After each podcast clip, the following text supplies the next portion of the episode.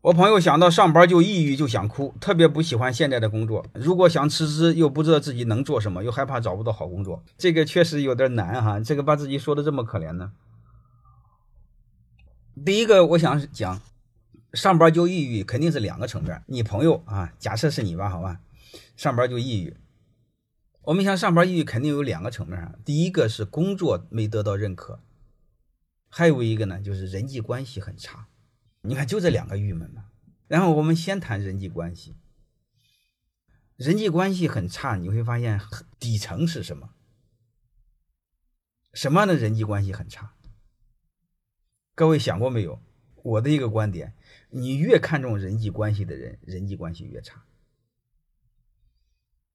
那我不知道大家明白没有？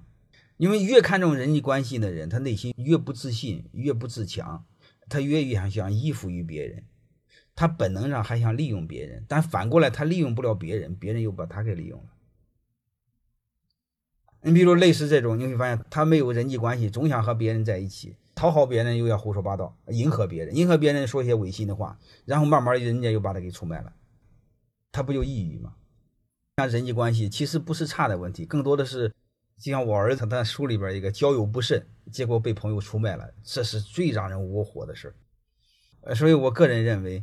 在为人处事的时候，别太刻意去迎合别人、巴结别人，做个所谓的老好人，没有主见、没有骨气，像狗一样。